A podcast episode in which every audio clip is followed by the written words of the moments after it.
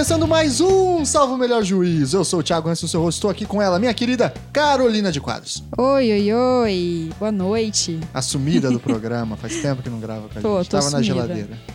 Na Mas verdade, agora eu voltei. é muito estudo, né? Muito, muito texto pra ler, muito fichamento pra fazer, impede a a pessoa de participar. Muito paper pra entregar. É.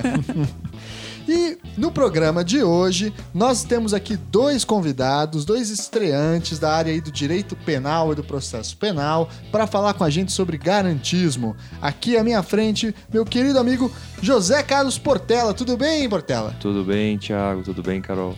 Seja Boa. bem-vindo. Obrigado. Boa noite. Então, vo- vamos falar hoje sobre o garantismo. É isso Esse aí. tema que está bastante surrado hoje em dia. Portela, se apresenta pro nosso ouvinte, tá certo. É, eu sou mestre em Direito, sou advogado criminalista e professor em processo penal no Unicuritiba. Muito bem, colega lá de trampo. Sim. Sempre nos encontramos aí em vários momentos, né? É, e aqui também tenho à, à minha direita outro professor de direito penal, o meu grande camarada Michel. Tudo bem, Michel? Tudo bem, Thiago? Oi, Carol, Portela. Obrigado pelo convite. Muito bem, Michel, por favor, também se apresenta para o nosso ouvinte, por favor. Sou também professor, junto com o Thiago Portela, lá no Unicuritiba. Leciono processo penal e o laboratório de prática penal também. Ou seja, ensina o povo a viver de crime. A viver de crime. perigoso, perigoso. Pois bem, pessoal, o programa de hoje foi feito meio que também em cima do laço, no meio dos acontecimentos, porque a gente está gravando um dia depois da decisão do Supremo que revogou para muitos o princípio da presunção de inocência. Relembrando que a gente já gravou um programa sobre isso lá em fevereiro, quando saiu aquele primeiro habeas corpus sobre essa questão, né? E está aí de volta na ponta da discussão. Só que agora a gente trouxe dois professores de direito penal para falar sobre os efeitos em termos do direito penal do processo penal dessas últimas decisões. E para entender o que é o tal do garantismo penal e se é uma crise das garantias processuais penais, tá certo? Então vamos ter um pouquinho aí essa aula com dois professores desse assunto. Antes do- de passar para nossa vinheta, recadinho de sempre. Curta a página do Salve Melhor Juiz lá no Facebook, siga a gente no Twitter também, mande e-mails, mande mensagem no Facebook. Se a resposta da mensagem for uma resposta muito esquisita, foi o Gustavo. Se é uma resposta mais formal, foi minha. Vocês já vão saber exatamente. e não deixe de recomendar para um amigo aí o nosso podcast para ajudar a espalhar a palavra, tá certo? Por fim, lembre-se, o SMJ faz parte da rede Anticast de podcasts. Curta lá a página também do Anticast siga todos os podcasts da casa, tá certo? Vamos lá então para nossa conversa.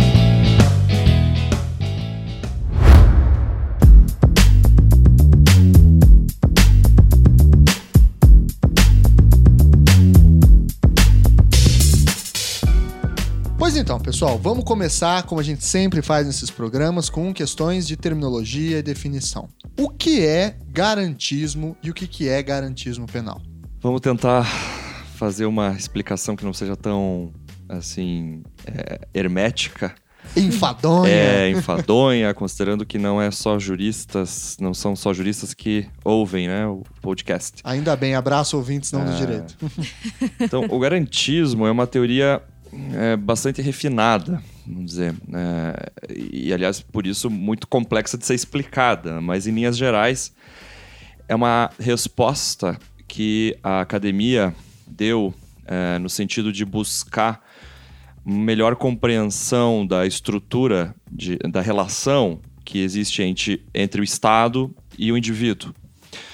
Sobretudo a partir do que acontece ah, na Segunda Guerra Mundial, enfim, do- todo o percurso histórico, primeira, primeira metade do século XX, Dos totalitarismos. justamente etc. dos regimes tota- totalitários, nazifascismo, etc. Ah, do- dos escombros da Segunda Guerra Mundial nasce um novo paradigma do direito. ah, e aí, claro, isso situando-se na Europa democrática, né? Não é toda a Europa, é só a Europa ocidental. E, e não é todo o mundo, né? Porque boa parte do mundo ainda se encontrava sob eh, o jugo de colonização, ou tentando sair do colonialismo, África, Ásia, uma parte da Ásia, América Latina entrando em regimes ditatoriais. Mas a, essa teoria, então, ela vem para explicar esse novo paradigma que surge do pós-guerra, é, em que se coloca o indivíduo no centro das relações jurídicas, ou seja, o direito vem para proteger o indivíduo, o, o ser humano, e não mais como simplesmente uma ferramenta de manutenção do poder, uma ferramenta de proteção da razão de Estado. Uhum. Tá?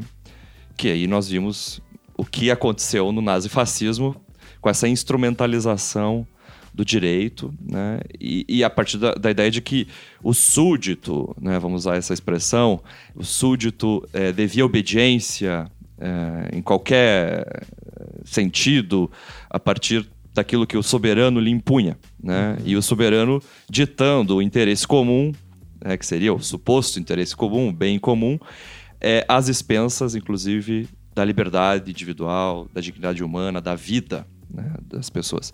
Bom, então o garantismo vem nesta toada de querer construir ou explicar esse novo paradigma e, portanto, trazendo limites à intervenção do Estado na esfera de liberdade individual. E aí, claro, tem é, o garantismo, ele, ele, é, uma, é uma teoria bastante é, refinada, que eu disse no começo, e por isso vai se construindo a partir de princípios e que são princípios que decorrem das constituições democráticas. Uhum. Né?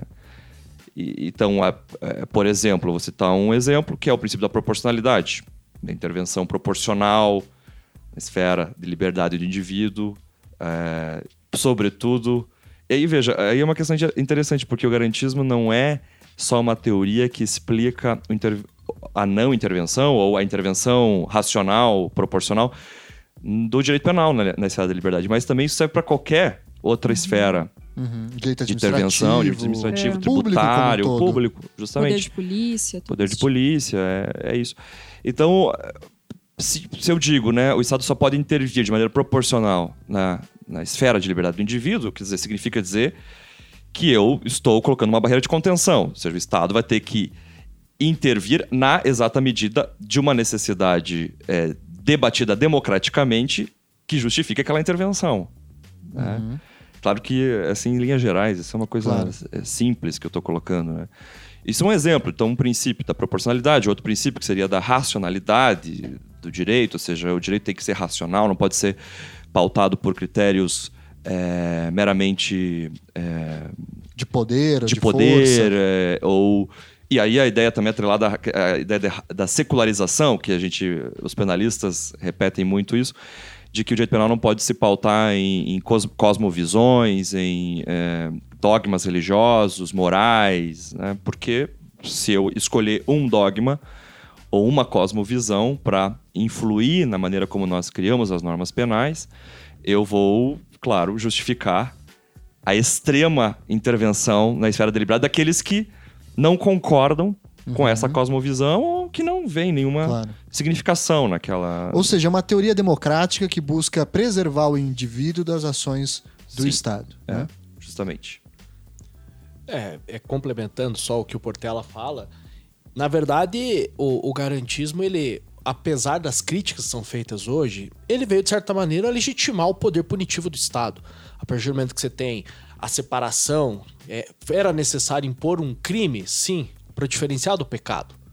Então você, a partir do momento que você começa a colocar limites à atuação do Estado, você na verdade entende que o Estado tem um poder punitivo, mas esse poder punitivo deve ser exercido dentro de algumas limitações, dentro de alguns limites. Esses limites são as garantias individuais e como bem disse o Portela, é, são é, são consequências das constituições democráticas. Uhum. Não é nenhuma novidade. O que a teoria, ao meu ver, veio trazer é simplesmente uma ideia de você exercer um poder punitivo de uma maneira mais racional, com mais limitação, de maneira que é, o, o, Estado não exerça de forma irracional, o que, ao meu ver, isso é uma impossibilidade dentro do sistema penal, mas uma aparência, digamos assim, de uma racionalidade respeitando o indivíduo no exercício desse poder punitivo do Estado.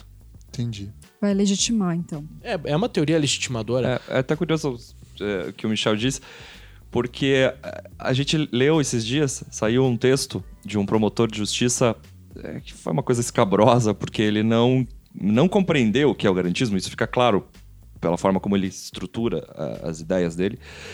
E, e, ele chega a dizer que o garantismo é sinônimo de impunidade ou uma coisa parecida, quando na verdade o garantismo ele jamais diz que o direito penal deve deixar de existir. Não é Ele- abolicionismo. Ele justifica a intervenção penal. Só que justifica a partir daquilo Da que o professor Michel limitação. falou de uma limitação, é, ten- ao máximo limitando essa irracionalidade do poder punitivo. Então não faz o mínimo sentido essa crítica. Me soa como o garantismo como uma retomada, ou uma certa retomada da discussão do direito natural moderno, ou do, do racionalismo e do lu- iluminismo penal do século XVIII, só que reformulado para premissas do século XX, né? Já não é mais a ideia de que o Estado é in- não pode tocar de maneira alguma em alguns direitos, agora há uma certa flexibilidade, nenhum direito é absoluto, é um dogma, um um mantra que se fala hoje em dia, ainda que de forma muito irracional, porque ninguém para para pensar o que isso significa a fundo, né? Mas então é uma, digamos, uma reformulação dessa teoria tradicional que vem com o início da modernidade jurídica, certo? Sim, é, seria isso. Até como o Portela falou, talvez aí você faça essa ligação com a secularização, que é muito importante. Sim. Que é uma essa de- desconexão da É, religião com a da, desconexão, aí você começa da, a jus- ter. da, da ética num sentido também de cosmovisão, Sim. como o Portela falou. Na né? verdade, o garantismo ele é essa limitação e a gente fala a busca de uma racionalidade, porque a gente sabe que o sistema penal, ele, ao meu ver, nenhum discurso consegue suprimir a seletividade. Isso nunca vai ser suprimido pelo sistema penal. Você não consegue tirar do Estado é, uma concepção de que o Estado ele é um aparelho. Ele vai agir para proteger determinadas classes. Isso pode ser em qualquer direito penal do mundo. E dentro dessa seletividade, todo mundo sabe que determinadas classes que não têm. E aí não é uma questão de vamos tentar punir os mais ricos para que os mais pobres tenham as garantias. Os mais pobres vão continuar sem essas garantias. Então o garantismo ele tenta legitimar e ele vai chegar num ponto, ao meu ver, que ele não, não vai conseguir. Ele traz essa legitimação, só que ele tenta colocar um freio. Olha, a gente não vive sem um direito penal, mas vamos tentar agir de uma maneira limitada. Dá uma equilibrada. Vamos tentar dar uma equilibrada no sentido, vamos garantir que o sistema não seja tão irracional. Uma Em- redução de danos. uma redução de Uma danos. política de redução é, de danos. é, mas é isso. E a Naquilo droga que- é o direito penal nesse Porque caso. o dano vai existir. Na pena existe o dano, é violência. E aí você tenta, de alguma maneira, reduzir os danos. E um do dos poder punitivo. principais formuladores dessa tradição, dessa teoria, é o Luigi Ferraioli, né, nos últimos anos. Mas foi ele que começou essa teoria ou a gente já tem uma premissa disso em outros autores anteriores ali? Eu acho que a escola italiana é a escola principal, acho que. E é o Luigi Ferraioli, é o Palazzo também, o Francesco Palazzo, o Francisco Carnelucci. São os, os expoentes do garantismo. O Bobbio também é garantista, embora não tenha falado, sobretudo, uma teoria penal garantista. Sim. Mas ele falou de uma teoria garantista no sentido de intervencionismo Na sua tradição do jurídica um Estado, todo, né? enfim, na esfera de liberdade. Eu acho que os, itali- os italianos são fortes, mas acho que o garantismo ele contaminou várias escolas penais, inclusive uma que é capitaneada pelo, pelo Klaus Oxin, porque a teoria do bem jurídico, é, só para explicar para os ouvintes de maneira bem simples, significa dizer o seguinte, que eu não posso é, criar, é, criminalizar uma conduta se eu não verificar que ali existe algum bem jurídico, que é um bem da vida protegido pelo direito, que possa ser lesado. Ou seja, então eu vou, a partir da imposição de uma pena, criminalizando uma conduta, salvaguardar, essa pelo menos é a teoria, um bem jurídico. E aí, então eu verifico que tem uma lesividade ali naquela conduta. Eu que... não posso criminalizar uma conduta só porque eu quero. Eu tenho que criminalizar uma conduta porque tem fundamentos Justamente. é, Isso é comunitários que justifiquem que aquilo realmente precisa ser Justo. criminalizado. É, inclusive, falando do Roxin, é muito claro isso, quando ele fala, principalmente nas questões morais, nas questões da. O direito, a gente vê isso, que o direito, eu, eu até falo que a gente, o direito tá com uma mania de querer se enfiar muito onde não é chamado. E querer se enfiar demais Ah, na, na vida gostam, das hein? pessoas. Então, e aí você começa a ver a, a própria criminalização das drogas. É, até me chama a atenção a obra do Roxin, que aqui no Brasil até hoje a gente pune o crime de participação em suicídio. Que Sim. você instiga alguém a se suicidar. E aí o Roxin vem e no, no, no, no livro dele lá, o, a tutela bem jurídico, o- a Aham. proteção bem jurídico como função no direito penal, é um livro fininho do Roxin. E ele fala o seguinte: olha, é, se a pessoa está no âmbito da sua liberdade individual, se a pessoa está nas suas faculdades mentais e resolve escutar alguém e se suicidar, por que, que o direito penal tem que se meter nisso? Sim. Então, quando você fala em bem jurídico, ele é realmente uma manifestação para você, olha, o Estado, ele tem alguns limites. E esses limites são, olha, você, você vai ser punido quando você atinge um bem jurídico de um terceiro, e esse bem jurídico é essencial para o desenvolvimento dessa pessoa, etc. Você não pode simplesmente, porque eu não gosto de uma determinada eh, conduta, de uma determinada religião, criminalizar isso, né? Tocando nesse ponto que você falou, Michel, o Estado tem limites, né? Ele não pode chegar em algumas alguns pontos, ele não pode avançar algumas linhas. E o nome dessas linhas, é, que inclusive dá o nome à teoria, são as garantias. Garantias processuais, garantias constitucionais, garantias, que é uma forma de direito que tem um formato de escudo, digamos assim. Não é um direito de af- afirmativo, digamos assim, mas é um direito pela negativa, né? Ou seja, você não pode fazer isso, você não pode fazer aquilo, e não que você tem o direito de fazer isso ou aquilo. Quais são essas garantias tradicionais, né? Como, quais, quais são elas e qual é o fundamento da existência delas? Falando da perspectiva do garantismo penal, nós podemos aí arrolar, eu acho, acredito, e aí tocando já num tema aqui, remete ao julgamento do STF da- de ontem. presunção de Presunção inocência. de inocência. Essa é uma garantia própria de um Estado democrático de direito. Dizer, é uma garantia in- intransponível. E daí decorre a ideia de que eu sou inocente a priori e quem me acusa é que tem que provar. E é uma prova robusta e para além de qualquer dúvida, e eu só deixo de ser inocente após o trânsito em julgado de uma sentença penal. Porque aí eu também tenho uma outra garantia, que é o duplo grau de jurisdição. Né? Quer dizer, então, enquanto não superar o duplo grau de jurisdição, esgotar a possibilidade de entrar com recurso, eu ainda permaneço inocente. Pelo menos essa é a forma que foi estruturada essa garantia. Acho que essa é uma garantia importante. Uma outra garantia é o direito de não ser preso arbitrariamente. Seja, só posso ser preso diante de certas circunstâncias e que são previstas em lei. Não, eu não posso admitir que haja prisão sem é, uma ordem fundamentada de um juiz, ou no caso de uma prisão em flagrante, ou no caso de uma sentença penal definitiva para cumprir pena. Juiz natural, né, ou seja, proibição de, de tribunal de exceção, Mudarem o juiz porque querem aquele que aquele juiz tem que te pegar. Justamente. Porque isso causa uma insegurança jurídica. Imagine que eu é, sou julgado por um juiz, mas aí o meu vizinho mudam-se as regras do jogo após ele ter cometido o crime, e aí se cria um tribunal especial, uma sessão especial de justiça para julgá-lo, e é óbvio que isso pode comprometer a imparcialidade do julgador, que é uma outra garantia atrelada ao juiz natural. Ou seja, eu garanto que o juiz vai se- ser imparcial porque ele está livre de qualquer manipulação juri é, manipulação política que possa encaminhar o veredito de maneira a satisfazer certos interesses, Pra né? não transformar o julgamento numa farsa, num teatro. Justamente. Né? E acho que o Michel pode complementar com outras garantias. Não, é, dentro da garantia da presunção de inocência, acho que a principal é o dever de tratamento que é imposto ao Estado pelo, pelo, pe- pela presunção de inocência. Você ser tratado como inocente durante uma ação penal. E Não é só uma afirmação não é filosófica, uma afirmação. né? Inclusive, aí chama atenção na- no julgamento do Supremo Tribunal Federal, que não é um caso relacionado especificamente ao penal, mas em que a Suprema Corte do Brasil entendeu que a Receita Federal pode invadir os seus dados bancários sem qualquer tipo de autorização judicial. Eles podem ter esse acesso. O ministro Marco Aurélio até falou: olha, a Suprema Corte está começando a entrar numa onda de que no Brasil todo mundo é presumidamente bandido. Porque nós- cada vez mais está se autorizando o Estado a agir de uma maneira invasiva. Então, esse dever de tratamento da presunção de inocência está cada vez mais distante. E esse dever é o que o- acaba o que o Portela falou: olha, você tem que tratar o sujeito como inocente, então, para você prender, tem que ter uma ordem judicial fundamentada, uma fundamentada com fundamentos que digam: olha, por que, que a liberdade desse sujeito atrapalha o processo.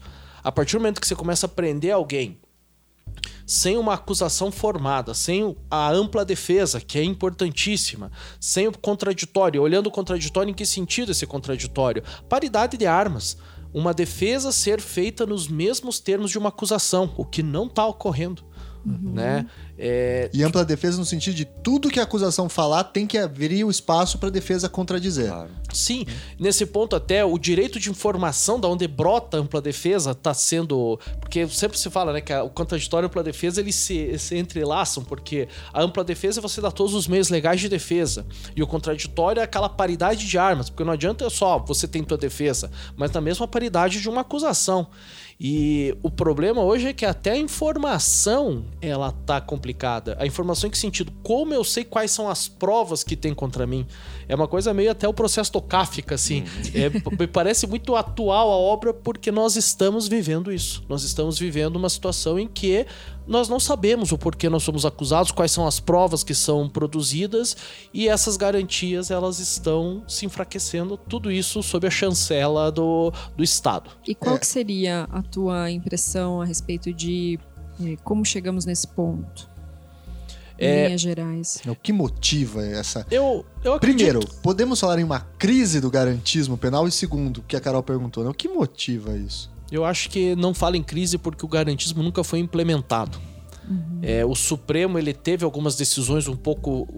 Ontem, falando do, do julgamento do Supremo, o Faquin, Ontem, dia 5 de outubro. ontem, 5 de outubro, o Faquin falou o seguinte: olha, nós já tínhamos uma posição sedimentada do STF até 2009 que não, não falava nada, presunção de inocência, que permitia a execução antecipada da pena. Mudou em 2009. Então agora a gente não tá fazendo nada demais, a gente tá retomando a jurisprudência do Supremo.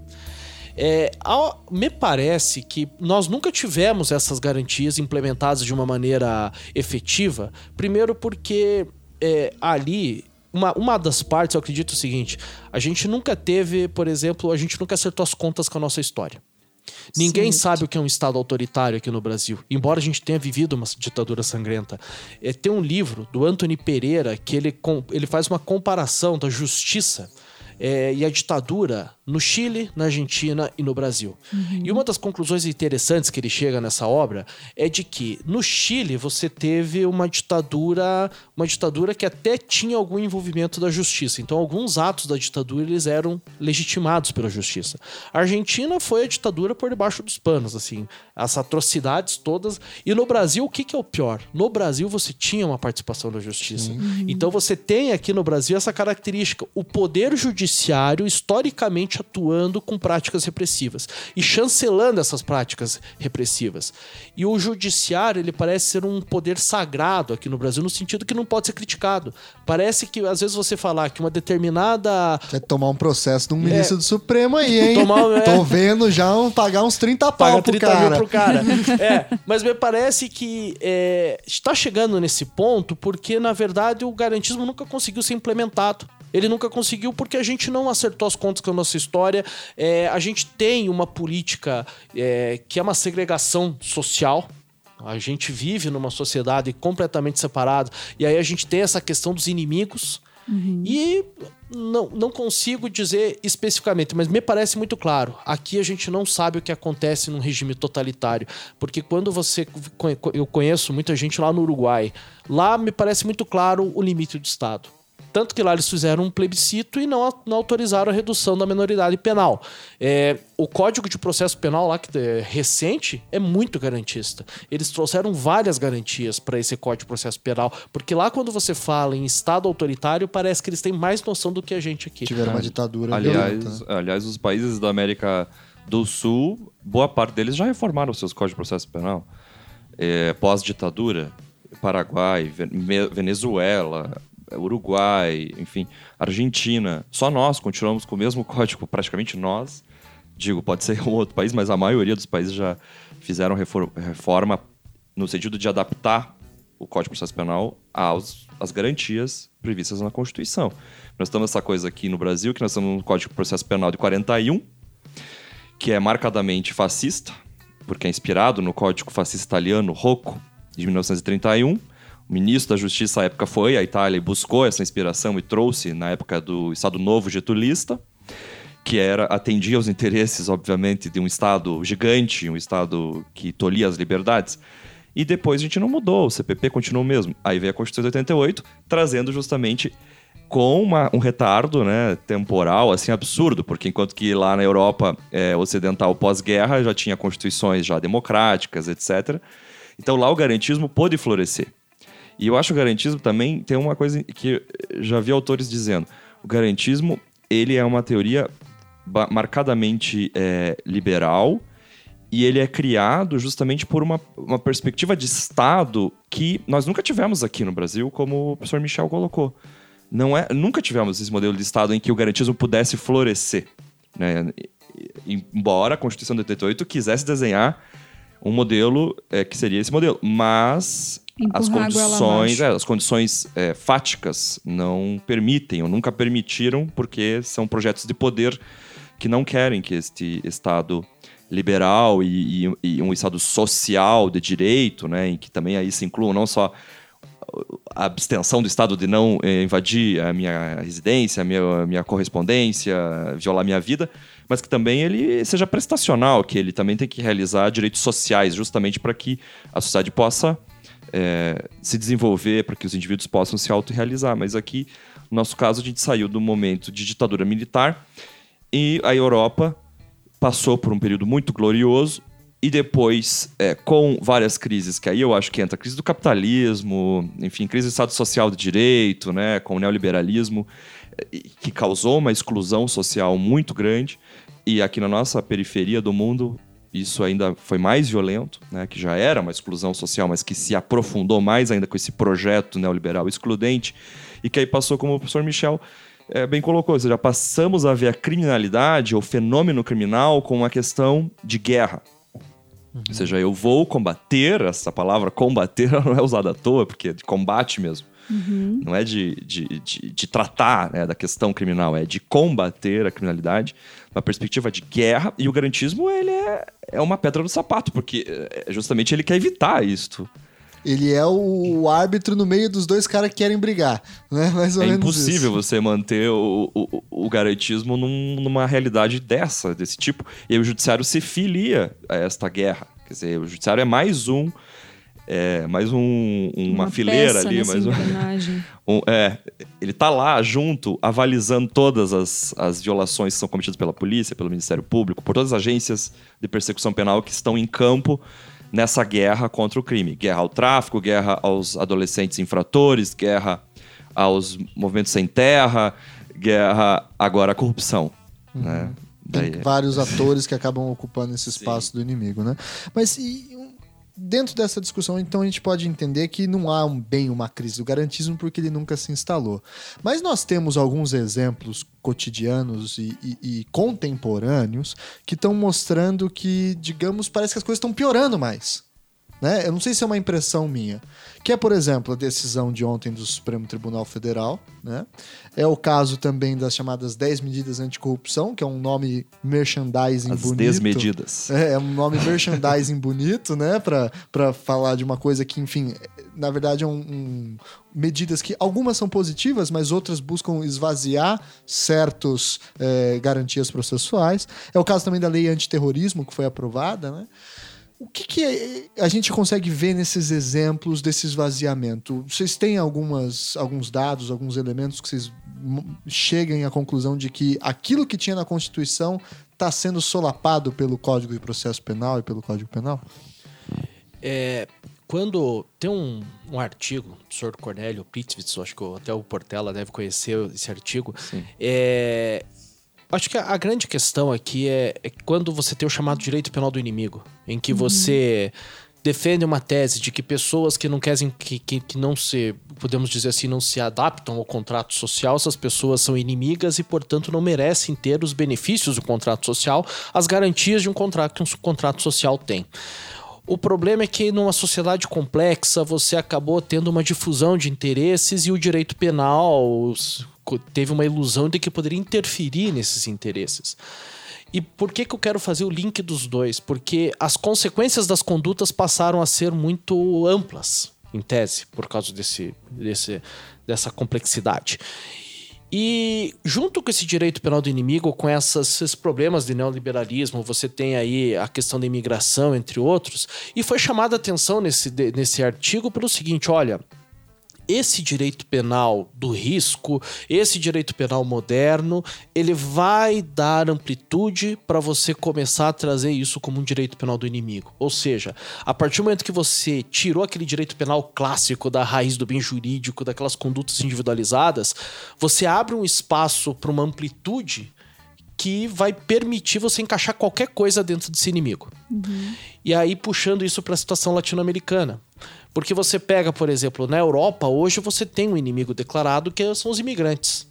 Muçulmanos, então, né? É, os muçulmanos. Os islâmicos. É, os islâmicos, o pessoal da Síria, enfim. Você tem lá já é, a Hungria com projetos absurdos de criminalizar só pelo fato do sujeito ser sírio. Daqui uns dias, se ele estiver lá, vai ser criminalizado, né? O problema é quando você não tem o estereótipo de inimigo. E aí você começa a encaixar qualquer um. Porque o direito penal do inimigo, se a gente for pensar bem, o Estado sempre agiu contra inimigos. A teoria do, do, do, do, do Jacobs, que fala que o inimigo tem que ter menos garantias, na verdade, é uma, é uma coisa que aqui já acontecia faz 200 milhões de anos. Aqui... Não, sempre aconteceu. A própria existência do Estado, ela, o Estado se afirma contrariamente a uma Sim. oposição, né? Sim. Michel Foucault falava isso é. no curso em defesa da sociedade. Todo Estado que surge, surge para combater um, um, inimigo. O Estado surge da guerra. Né? É, então, mas qual que era o ponto de preocupação que alguns autores europeus já começaram a trabalhar? Isso muito antes aconteceu no Brasil. Você começa a ter um inimigo, você começa a defender a supressão de garantias. Tanto que você tem lá, por exemplo, um problema que a Europa começou a enfrentar foi o tráfico de drogas, a ponto de você ter lá o chamado direito penal terceira velocidade, que era para o traficante, ou seja, punir com mais rapidez com menos garantias, porque a gente precisa combater esse inimigo. Rigorosa, né? E de maneira mais Se rigorosa. Se fosse no Brasil, era direito penal velocidade do CREL. É, velocidade do CREL, é. E aí, você trazendo. A, aqui no Brasil, você conseguiu encaixar o inimigo, que é o corrupto. E com isso, a população comprou a ideia do corrupto, porque, de uma maneira ou de outra, no Rio de Janeiro, a gente tinha o favelado que vendia droga como inimigo. Então a gente só que fechava os olhos. Só que onde que, eu, aonde que esse discurso de redução geral de garantia começou a pegar? No corrupto. Então, finalmente, eles conseguiram achar alguém uma figura que vai significar uma legitimação, é, uma legitimação no sentido de positivar no direito tudo o que a gente tem ainda de garantia mínima. Como a gente falou, o garantismo nunca foi implementado no Brasil. Mas, mas, as tentativas. Mas, né? as, mas ainda a gente tinha algumas garantias. Uhum. Agora a gente está caminhando para treva, a gente está caminhando por causa desse discurso. O direito penal do inimigo foi implementado sim, e a partir de agora a gente a, a, a ladeira tá, a gente já tá ladeira abaixo, porque não vamos conseguir é. segurar esse ímpeto. Só queria é, fazer justamente essa é, confirmação do professor Michel fala, porque se a gente for olhar lá no século XIX, né, você tinha a teoria da defesa social, que na verdade nada mais é do que nós estamos vendo aí, quer dizer, é, era a gestação do direito penal do inimigo, né? Você tratava de uma ideia de periculosidade, você uhum. não partia da ideia justamente do que eu tinha falado lá atrás, de lesão a bem jurídico, de lesividade da o conduta. O problema é a pessoa e não é a, a pessoa, conduta. é o que ela é, o que ela representa em termos de significação social e, e daquilo que se constrói em torno dela. Então, nós tivemos lá o, né, o Lombroso, no século XIX, tão conhecido, uhum. que o Lombroso dizia que, é, por características inatas do indivíduo, então eu posso identificar quem é o criminoso e a partir daí eu posso adotar medidas preventivas, uhum. prender antes. É o Minority uhum. Report. Minority Report na veia, né? Quer dizer.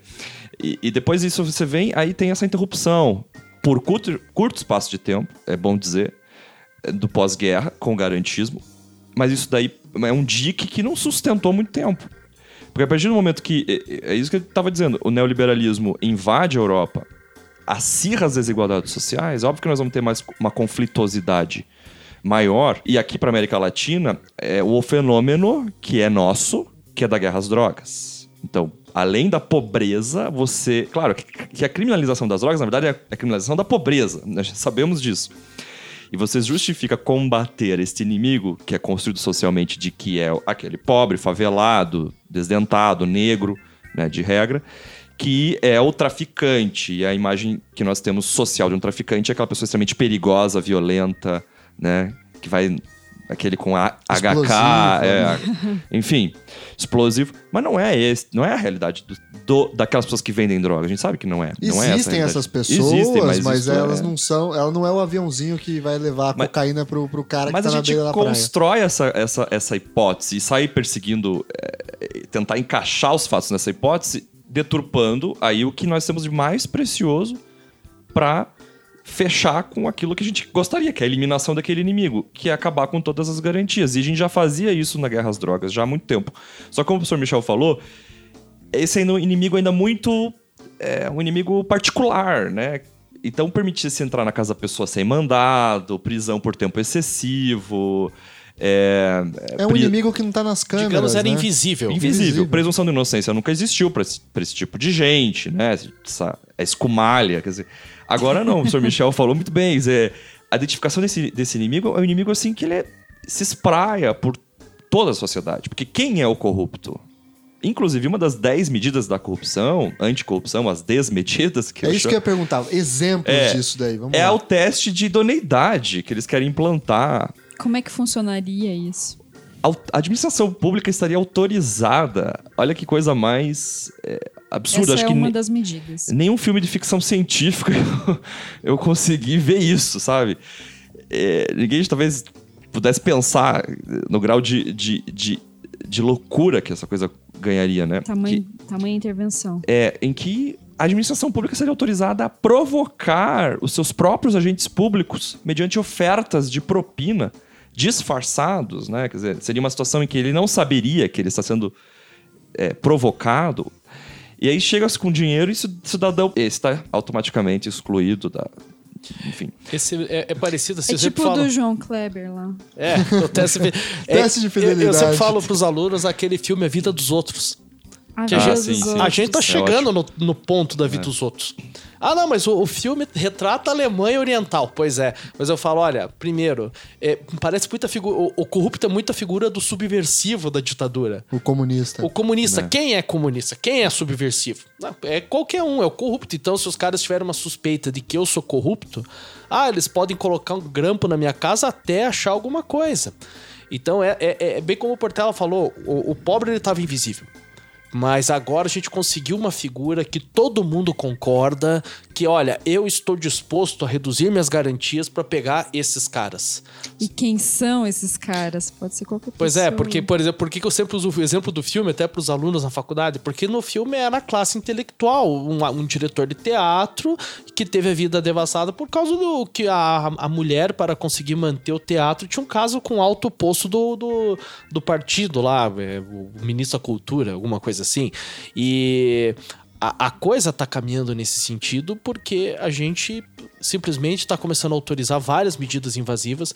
Eu, eu, eu chamo a atenção até, estou aqui com, com, com a- o projeto As 10 Medidas da Corrupção para prova ilícita. Esse projeto está chegando ao absurdo de autorizar a prova ilícita. A prova ilícita que foi uma conquista para É, você. e explica pro nosso ouvinte o porquê que não, o que, que é prova ilícita e o porquê que é tão importante não aceitar a prova ilícita. A prova ilícita é aquela prova que você, para produzi-la, você pratica um crime. Você tortura o agente para obter uma confissão, você invade a casa do sujeito sem autorização judicial para arrumar provas. Você, enfim, pratica violações de correspondência, de Escuta intimidade. telefônica. né, escutas sem telefônicas sem autorização judicial. E, e o que chama atenção é que isso é uma conquista. Você. Uma conquista no sentido, olha, o Estado pode investigar, mas tem limite. Você não pode Tá dentro torturar do alguém. garantismo. Tá dentro do garantismo. Só que aí vem as 10 medidas da corrupção e prevê o seguinte: que realmente, prova ilícita não pode. Mas ele fala o seguinte: o agente público, quando houver obtido prova de boa fé ou por erro excusável, assim entendida a existência ou inexistência de circunstância ou fato que levou a crer que a diligência estava legalmente amparada, autoriza a prova ilícita. Mas Agora, como assim? boa fé. Eu Boa pergunto, fé, o que sem é, querer tipo, como? Entrei na casa de alguém sem mandado, fiz uma busca, mas é Eu achei que tava a podendo. bondade. Aí, na verdade, a gente vai depender da bondade dos agentes públicos. E eu acho que é, é- aí, assim, começando a ligar os pontos, o Supremo, quando ele começou a tomar algumas medidas um pouco mais duras em relação a provas ilícitas de operações estrondosas do anteriormente, chama atenção de uma que foi uma do Daniel Dantas, salvo engano, que a polícia tinha autorização para invadir os escritórios do 28º andar e eles resolveram invadir o do segundo andar. Também. Também. Aí o Supremo chegou e falou: olha, segundo andar não pode. Você estava autorizado 28. Há uma diferença de 26 andares. Você não pode invadir o prédio inteiro, você tem que invadir onde está especificado. E ao meu ver, esse tipo de situação é justamente para quando, por exemplo, ó, eu, eu, descobri que o Michel mora na casa 1. Ah, mas eu descobri que a 3, 4, 5 é dele também. Vou invadir, porque eu acho que eu posso, o juiz está me autorizando. Enfim, é, são formas que se encontra do Estado poder burlar as garantias. Sim. É. E por que que isso é perigoso? Pro, o cidadão de bem, para usar essa expressão horrível, fala assim, pô, mas é, tem uma decisão falando que pode invadir a 1. Por que que é errado invadir a 3, a 4 e a 5 que é dele também? Porque é, é justamente essa ideia de que se a gente não puser limites à intervenção do Estado, é, o que será de nós? É, será que a gente quer mesmo que o Estado capture todas as nossas liberdades? Alguém pode pensar assim, ah, mas isso vai fazer com que crimes fiquem impunes. Isso é um fato da vida. Como o professor Michel falou, a seletividade significa o quê? Que o sistema penal ele não vai capturar todos os crimes que são cometidos todos os dias. E que são milhões de crimes. Porque se a gente pensar só na, na, na cidade de Curitiba hoje, quantas pessoas vão dirigir embriagadas? Isso é crime. Uhum. Quantas pessoas vão praticar crime contra a propriedade intelectual, gravando música protegida, que tem direito autoral. Fazendo xerox. Xerox. Quantas pessoas é, podem realizar outras coisas até mais graves, até mais graves, roubo, estupros, e que não vão chegar a conhecimento das autoridades.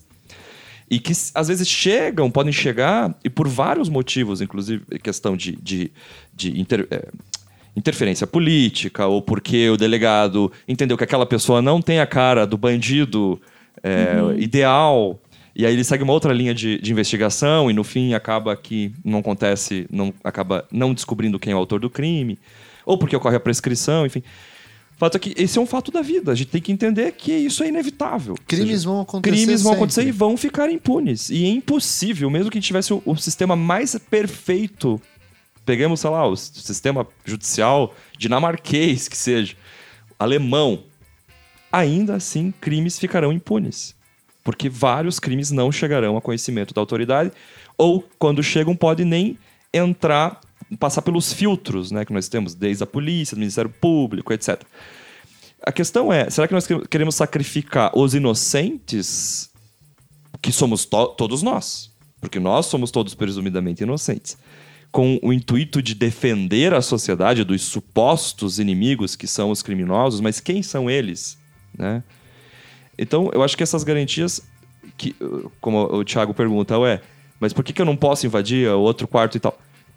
Justamente porque tem que racionalizar o exercício do, do poder do Estado. A gente não pode depender da boa vontade dos agentes públicos. Se a gente é... abre essa porteira, passa boi, passa boiada. Quem é o bonzinho ali que está exercendo o poder? Eu não quero saber se o cara é bom, eu quero saber se ele respeita as leis. Ele pode ser se um fascínora. Ele pode fazer isso. Ele pode ser um ateu, se alguém acha que ateu é coisa ruim, né? Vamos dizer, alguém muito religioso pode achar, ah, o cara é ateu.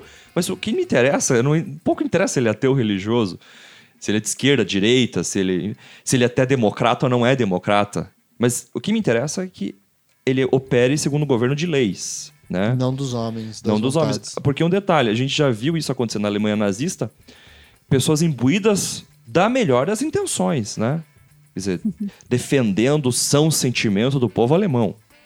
Juristas de renome que ajudaram até a revolucionar a ciência penal. E eu cito um, Edmund Mesger. O cara foi um dos juristas do Reich. E ele foi o grande idealizador do direito penal e do inimigo. Nos... Ele tem outra, outras contribuições que a gente usa até hoje na ciência penal, da dogmática. Mas ele instrumentalizou o direito penal. É, a boa-fé subjetiva é uma construção. Para essa finalidade. E ele era. Um, eu vou dizer, esse é o cara um fascínora ele estava achando que estava fazendo a melhor das coisas pela Alemanha, pelo desenvolvimento da Alemanha, pela defesa do povo alemão. Mas hoje, olhando retrospectivamente, a gente vê que foi uma coisa barbárica. Né? Ele não conseguiu enxergar aquilo que estava levando a, o seu discurso, aquilo que. É, quais seriam as consequências do seu discurso. A história ensina algumas lições que parece que não foram muito bem aprendidas, então, né? O que, o que eu acho engraçado é que quando você fala que isso é o preço de uma democracia. O preço de uma democracia é você colocar limitações no Estado. Ah, não, mas não é, eu não entendo. É, pois é, o preço de uma democracia é você conviver com quem é diferente, com quem tem uma opinião diferente da sua. Ainda bem que a pessoa pode expressar, porque se a pessoa ela tiver o poder, ela não concordar com você, ela tiver com isso o direito de te cercear de qualquer maneira que seja, nossa, que desgraça que vai ser. E o problema é justamente esse: a partir do momento que você não põe limites, uma invasão de uma casa, como nós aqui estamos reunidos, o constrangimento de passar por uma invasão de uma casa para eles. Ah, vamos ver uma suspeita de que vocês estão praticando um delito. Não, mas posso ver a ordem judicial? Posso.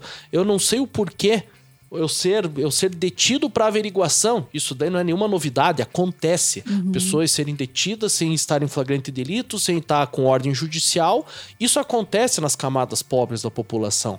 Mas isso já era combatido. O problema é que agora a coisa desandou a tal ponto que a gente parece que não consegue ver esse risco social. E a gente está caminhando, sim, ao meu ver, a passos largos para um estado de exceção. A gente está caminhando, sim, para uma suposta liberdade econômica, mas com práticas repressivas do Estado e cada vez com limites é, mais frouxos. Facilmente vão ser superados esses limites e a gente sabe Deus onde vai parar. Eu posso chamar a atenção só para uma falácia que a gente sempre ouve nesse debate, porque quando fala das, das medidas anticorrupção, entra Lava Jato, óbvio toda a discussão da Lava Jato, porque um, há uma cisão na comunidade jurídica, né, daqueles que apoiam de maneira cega a Lava Jato e, e defendem os juízes e os procuradores de qualquer maneira, mesmo diante de alguns arbítrios, e outra comunidade jurídica criticando, quer dizer, não é, não dizendo, ah, tem que deixar impune a corrupção, não é esta a questão, aí é um deslocamento de, de sentido do discurso, porque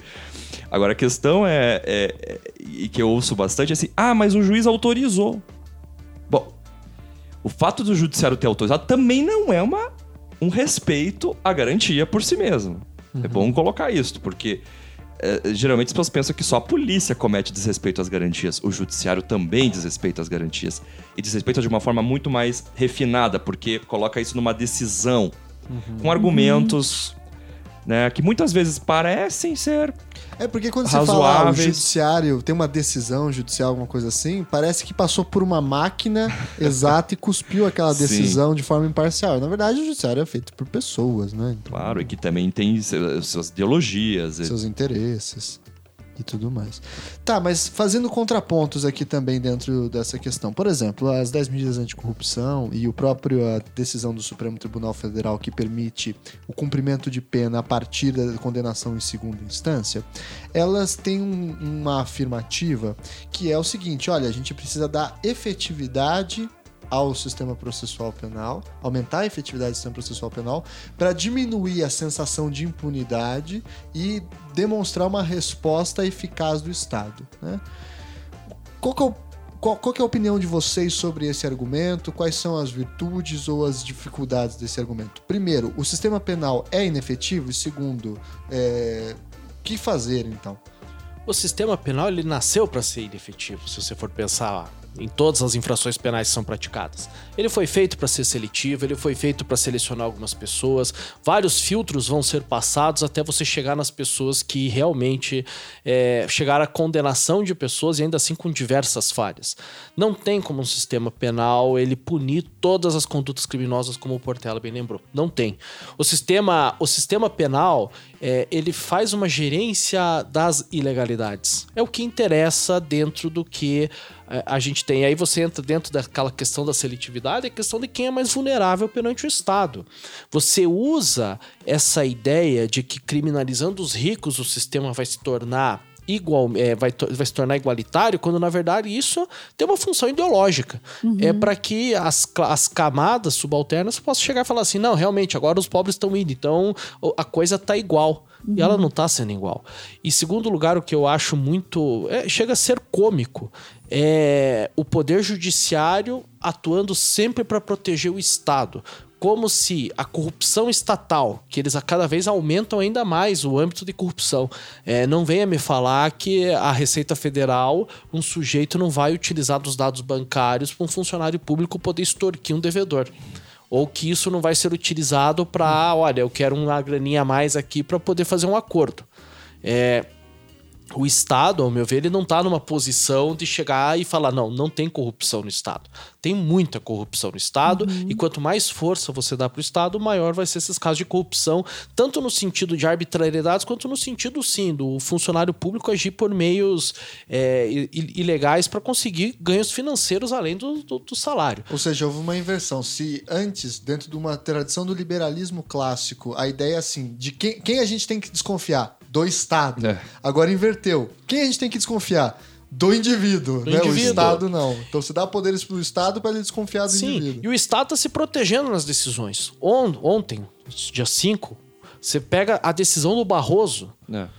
Ele falando justamente, olha, é porque o Estado não tem eficácia, porque o Estado precisa. É, chega a ser cômico, ele usou uma palavra assim, porque o cara entra com 25 recursos e daí ele não é punido.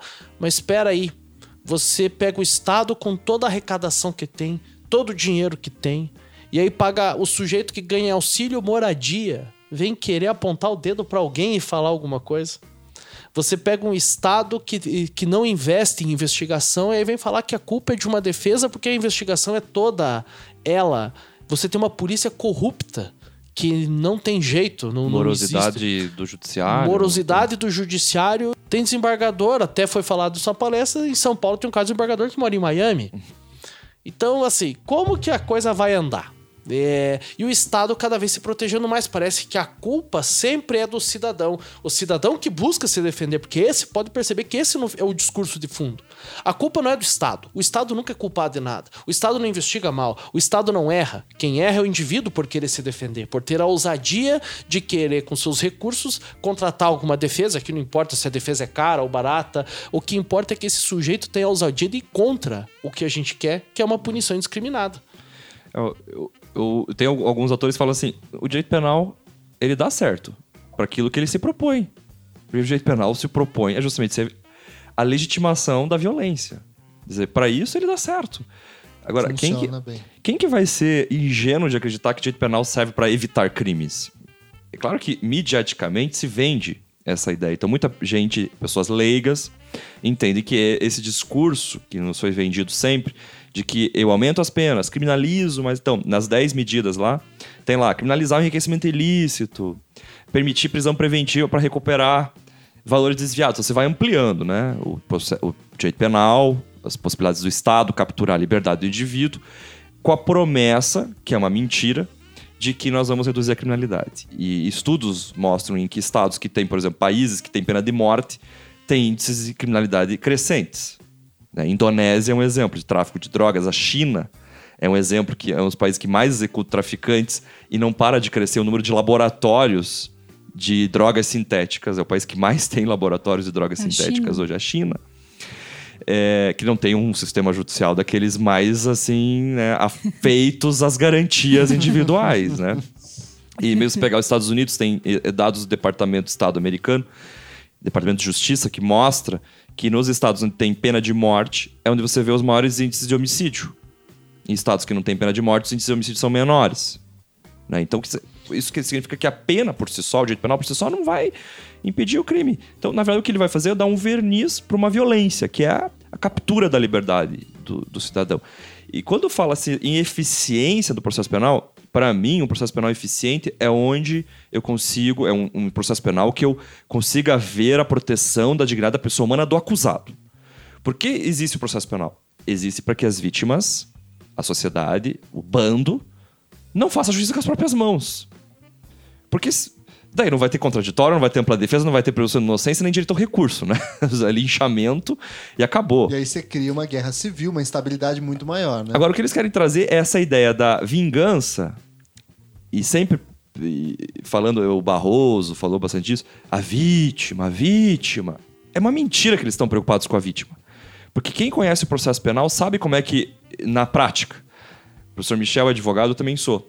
Em que lugar do processo penal alguém se preocupa com a vítima? Eles, juízes e promotores, não se preocupam. Eles não se preocupam. Vão olhar os interesses da vítima, vão. A vítima vai lá prestar depoimento e tchau. Né? Dizer, aliás, o processo penal não é espaço para ficar defendendo a vítima. Né? O processo penal foi idealizado para proteger o acusado. Ou seja, você precisa ter um instrumento, ao mesmo tempo, para aplicar a pena, porque eu não posso aplicar apenas sumariamente, né? Então, vou ter um processo, mas um processo em que se garantam se garanta esse espaço de proteção da dignidade da pessoa humana do acusado. A partir do momento que o processo não é isto, eu não sei o que é. Aí, na verdade, é só mais um instrumento para proteger o próprio Estado. E aí nós vamos voltar 200 anos de história, né? estamos retroagindo a 150 anos, anos de história, até 300, se você for pegar lá Cesare Beccaria em 1700 e alguma coisa, já falava isso, o Mará, com o plano de política criminal, que é um pouco antes do, do Beccaria, também já tratava do assunto, que é um autor iluminista. Quer dizer, então nós vamos retroagir 300 anos numa suposta promessa que nos vendem hoje mediaticamente de que é, fazendo isso que estão fazendo com o processo penal e com o direito penal, então nós vamos chegar ao Éden, né? esse messianismo penal, de que o direito penal vai nos salvar. Né? E eu fico triste de ver, porque as pessoas acreditam piamente, como acreditaram, né, professor Michel, quando transformaram vários crimes hediondos lá em 1990. Que iam diminuir. que iam diminuir tráfico Aliás, de drogas, homicídio qualificado. Não, e é assim, tem uma. O Zaffaroni tem um livro que escreveu em 86, acho que é, Em Busca das Penas É. Perdidas. Ele fala primeiro, ele- o, nome, o nome do livro é Em Busca das Penas Perdidas, a perda, a perda da legitimidade do sistema penal. E ele começa falando o seguinte: não existe maior violador de leis que o Estado. E o Certamente. Estado, que é o ente que mais viola a lei, quer chegar pra você e falar: você praticou crime, eu vou te punir. Uma outra ideia dele, muito interessante, falando essa questão da vítima, né? O Estado pega um conflito pra resolver uma coisa com a vítima, esquece da vítima e não resolve. Você pega, por exemplo, uma vítima de um furto. Ah, beleza. Quebraram o vidro do meu carro, levaram meu aparelho de som. Ah, eu vi, vi o cara ser punido. Mas será que essa era a solução que eu queria? O Estado pegou essa, essa- esse problema e pegou pra ele e não resolve. Não, e pune de maneira E desproporcional. pune né? de maneira pensar- desproporcional. Então, de fato, o, o processo, um processo efetivo realmente é, é- isso é muito comum na, na faculdade. A gente sempre encontra umas mentes mais reacionárias. Eles vêm, ah, porque vocês estão querendo defender bandido? Eu falei assim, mas você está estudando direito, não é justamente para você aplicar uma regra e não fazer justiça com as próprias mãos em qualquer âmbito, porque isso fica muito claro no crime. Mas seria muito mais fácil se o cara estiver devendo dinheiro pra mim, eu pegar um pedaço de pau com um prego na ponta e ir lá bater na porta do cara e falar, me pague, né?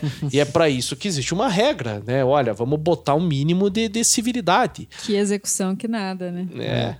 Mas uma pergunta, assim, é, a, a- sociedade do século XXI, ela tá por vários motivos, seja pelas revoluções tecnológicas, pela circulação de pessoas, né, pela pluralidade cultural cada vez mais presente, mudança pela crise do sistema civilizatório tradicional que o iluminismo fundou mesmo. Isso tem gerado também novos tipos de crimes. Né? Coisas que o próprio sistema penal clássico não imaginava. O terrorismo, por exemplo, de um Daesh é um exemplo desse, né?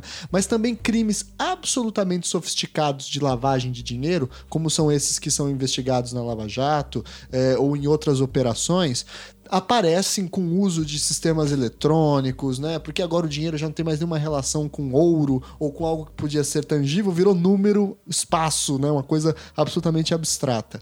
Esses crimes são sempre muito mais difíceis de você comprovar, são sempre muito mais difíceis de você é, encontrar o culpado, fazer a culpa e, e- e condenar. Então a sociedade está passando por uma mudança. O direito penal também não deveria passar por essa mudança, fazendo advogado do diabo aqui. E em que medida essas medidas não são manifestações dessas mudanças? Enquanto essas revoluções tecnológicas e, e de pessoas e tal estão gerando um aumento de liberdades e de conflitos, né? E de, de diminuição de distâncias, isso também está gerando um aumento de crimes, né? Então, será que não tem que mesmo se adaptar ao direito penal? Ou que outra solução a gente poderia pensar para os problemas do século XXI nesse sentido? É, tem uma primeira questão que você bem colocou. Bom, são outras relações, né? O mundo vai mudando, tecnologia, a forma como a gente se relaciona nas redes sociais, trocas que não existiam. O direito penal, a questão é o, o crime, porque muita, muita gente pensa que o crime é um fenômeno natural. Ele é porque ele é. Não. Ele é porque a gente diz o que ele é. Começa por aí. Porque eu posso ter um expansionismo penal se eu quiser tê-lo. Se eu, como sociedade, nós como sociedade, quisermos novos tipos penais, ou seja, novas leis penais, como você bem colocou, lavagem de dinheiro não existia. Esse crime anteriormente passou a existir. Aí é outra discussão se é necessário ou não ter a lavagem de dinheiro, ou não ter o crime de terrorismo, ou Evasão de divisas. ou evasão de divisas, enfim, crimes, como você bem disse, que a gente não consegue. Pau, é, não, é palpável a lesão, né? Não consigo verificar. O homicídio eu vejo, a vítima tá morta. O furto eu vejo, o meu bem. Sumiu o negócio. Sumiu, lesão corporal. Para além disso, mas. Então é preciso saber, assim, é, discutir politicamente que, que, que tamanho de direito penal nós queremos. E se o- nós queremos efetivamente que o direito penal se ocupe de estudo.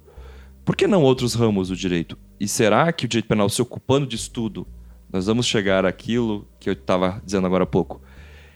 Reduzir a criminalidade nesse sentido? Porque há quem acredite piamente. Eu vejo em palestras e tal, eles não citam um dado nesse sentido, mas eles acreditam que criminalizando o colarinho branco, aumentando penas, transformando em crime hediondo, que é também uma, uma Das das medidas.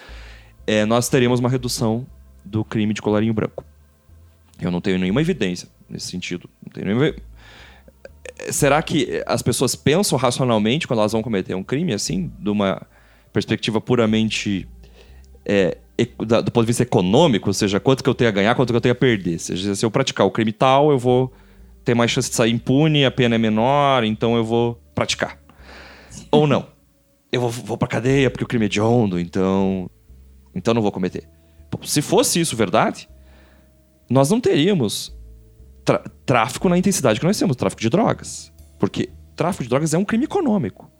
Não é contra a saúde pública. É um crime que envolve a questão monetária. Ou seja, eu quero, para para garantir aquela droga, eu vou vender. Para garantir o meu consumo de droga, eu preciso vender. Daí eu me transformo num zumbi lá, um, né, uma mula do tráfico. Ou um barão do tráfico, porque eu vou vender e vou ganhar dinheiro com isso e vou viver uma vida de rei. Bom, será que eles jogam com essa coisa racional ao extremo abstrata, né, de um homem que não existe, talvez um homem de laboratório? Então, eu acho que sim, isso é, é, o problema é a questão que a gente começa a expandir o direito penal de um jeito que o princípio da legalidade se esvai, que é uma outra garantia, porque para dar conta dessas novas realidades, eu vou ter que fazer crime, é, tipos penais, a gente fala, né, que é a legislação penal, mais assim, cada vez mais etérea, de um jeito que Abertos. caiba tudo, como é a lei antiterrorismo. Cabe tudo lá dentro. Tudo pode ser terrorismo. Como os crimes econômicos, vários crimes econômicos, você pode pôr o que quiser lá, porque vai depender muito do juiz. Isso gera uma insegurança jurídica. De novo, o Estado está capturando a nossa liberdade de maneira desmedida. Em que pese, eu acho o seguinte, em que pese mudem as relações e tal, eu acho que a dignidade da pessoa humana mantém-se a mesma. Esse é a mesma ideia. Pode mudar tudo, pode Facebook, pode mas a, a ideia de proteção do indivíduo como um ser que depende, tem um espaço de autorrealização, acho que não muda. Então, assim, essa tensão, né, que é liberdade, segurança, então a gente famoso, fica né? caminhando nessa tensão sempre, né? A Queremos segurança, mas do mundo moderno. Né? e o direito penal ele tá bem aí, né? Bem nessa sinuca, assim.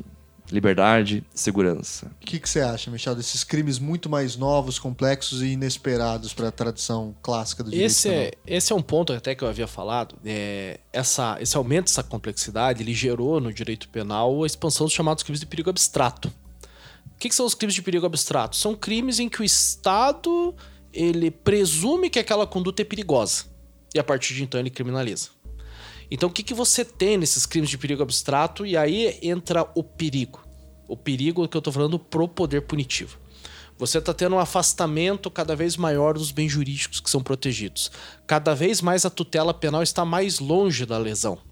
Então, cada vez. Só que quem que dá o limite do que é perigo ou não? O legislador. Então, eu vou pegar o exemplo dessa lei de antiterrorismo. O relator do projeto de lei, ele, ele tentou várias manobras para criminalizar como terroristas diversos atos de movimentos sociais. Então a gente começa a perceber que essa complexidade da sociedade, esses novos delitos, como o Estado está entendendo que ó, se acontecer essa lesão eu não vou dar conta. Então deixa eu vir e antecipar minha punição. Ou para condutas que eu considere perigosas. Ah, mas se eu já estou começando a considerar perigosa o sujeito que, por exemplo, pega lá e, e tem dinheiro fora do país sem declarar, por que não pegar um terrorismo e começar a colocar algumas condutas? Porque, por exemplo, o Movimento Sem Terra vai que eles resolvem pegar em armas para lutar por uma reforma agrária.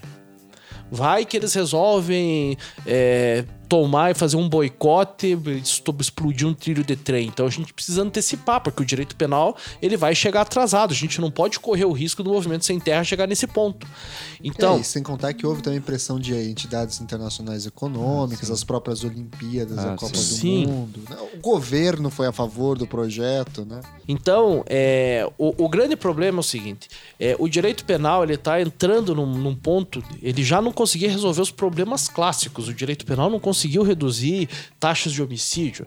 Só até uma ironia, né?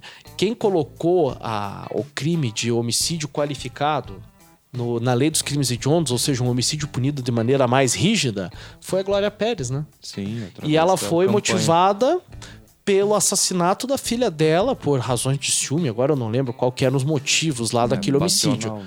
Só que aí agora a nossa legislação acrescentou o feminicídio. Só que aí você, eh, me parece, o direito penal vai resolver o problema da, da violência contra as mulheres. Sendo que o problema da violência contra as mulheres não é você criminalizar a morte de uma mulher em virtude de um relacionamento amoroso. Ninguém vê que a sociedade é machista. Ninguém faz nada para tentar tirar esse machismo da sociedade. Tampar o sol com a peneira. É, tampar o sol com a peneira. Então, não, agora a gente vai conseguir, a gente vai conseguir fazer com que as mulheres não morram mais porque tem o crime de feminicídio. Como se a abordagem pelo viés criminal fosse realmente solucionadora. É, e aí surgem aí essas pessoas que têm soluções alternativas. Um dia eu vi um projeto de uma juíza, não sei em qual foi o estado, que ela resolveu tratar, é, ela resolveu falar o seguinte: olha, é, beleza, você vai ter uma medida protetiva, mulher, e o homem tá afastado de você, mas cara, eu gostaria que você participasse é, de um grupo pra gente entender as razões da sua violência contra as mulheres.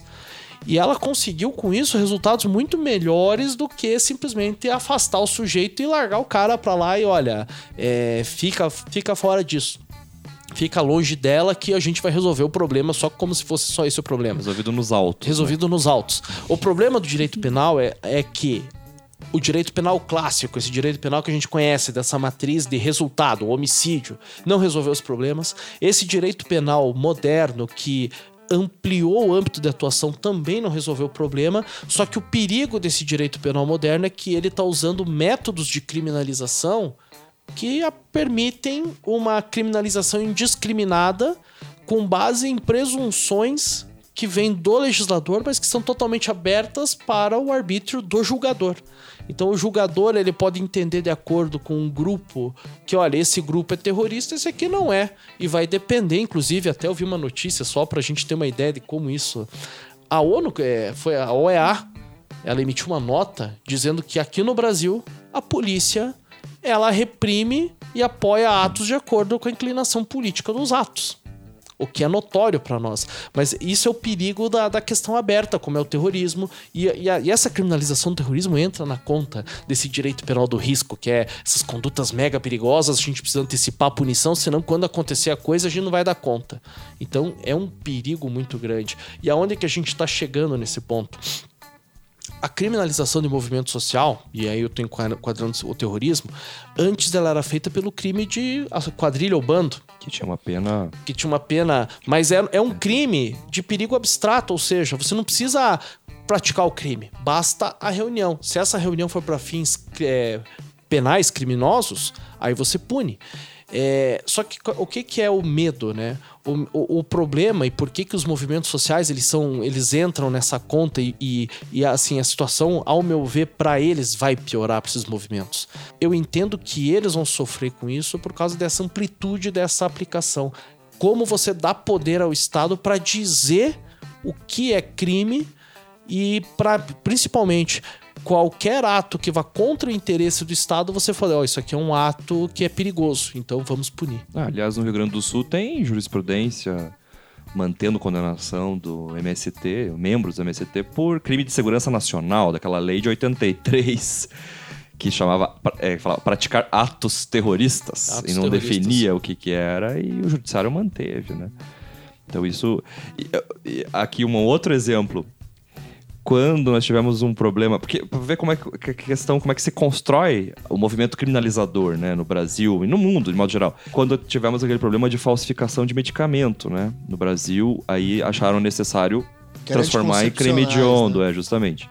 Teve o caso do anticoncepcional e depois teve o caso do, do remédio pro câncer, uma época.